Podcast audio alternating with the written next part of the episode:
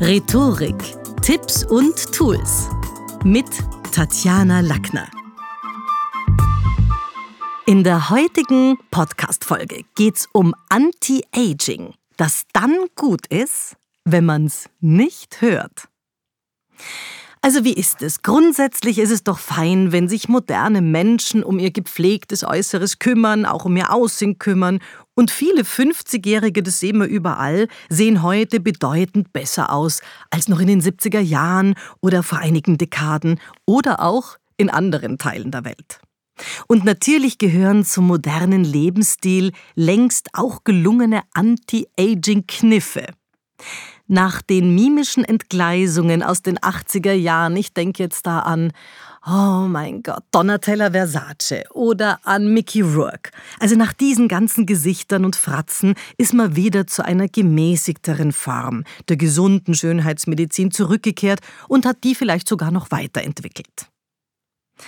Aus sprechtechnischer Sicht wird's dann problematisch, wenn kosmetische Eingriffe nicht nur zu sehen, sondern sogar zu hören sind. Ich habe in den letzten Jahren im Training immer wieder die Entdeckung gemacht, dass manche Frauen den Buchstaben F zum Beispiel gar nicht mehr wirklich richtig pfeifen können. Also so ein richtiges Franz. Das geht nicht mehr, da ihre Ringmuskulatur, also die rund um den Mund, nur noch sehr eingeschränkt funktioniert. Da sind offenbar ein paar Lippenfältchen oder sonstige Dinge gelähmt worden und dann leidet auch die Sprache drunter.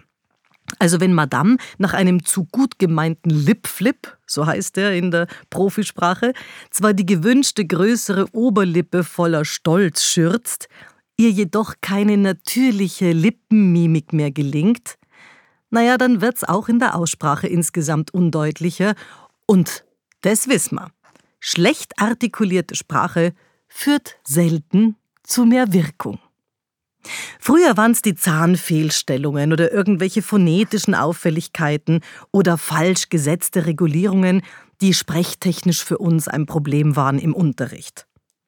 Heute redet die Schönheitsindustrie sprichwörtlich im Gesicht mit. Aufgespritzte Lippen sind kein Garant für gute Aussprache. Wir brauchen unseren gesamten Sprechapparat zur Bildung und deutlichen Artikulation von Worten. Und besonders die Lippenlaute, die sind permanent im Einsatz. B, P, M, F, V. Also gerade auch, wenn ich jetzt denke an Beben, Aufpeppen, Nehmen, Larven, da müssen unsere Lippen permanent pressen, dann wieder flott schließen oder pfeifen und sind damit ständig in Bewegung und am Arbeiten. Unsere Sprache besteht eben nicht nur aus Zahn-, Gaumen- oder Rachenlauten. Der Satz Barbara bleibt bis Bern im Bus, den können die sogenannten Lipflipper oder andere optimierte Schmollmünder oft gar nicht mehr mit dem nötigen stimmhaften B produzieren, weil der dafür gebrauchte Druck auf die Lippenmuskulatur völlig fehlt. Also das wird dann eher bei denen ein Barbara bleibt bis Bern im Bus. Also das klingt nicht mehr. Lippengespritzte Damen der besseren Gesellschaft wurden selber akustisch Zeuginnen ihrer Sprachaufnahmen bei uns im Unterricht und haben gehört, dass sie zum Beispiel ein Pfff gar nicht mehr sagen können. Das wird dann ein Pfui, das Pferd frisst kein Pfeffer. Also für ein richtig gebildetes Pfff brauchen wir sogenannte Afrikata, also phonetisch betrachtet eine verzögerte Verschlusslautlösung, würde man das nennen.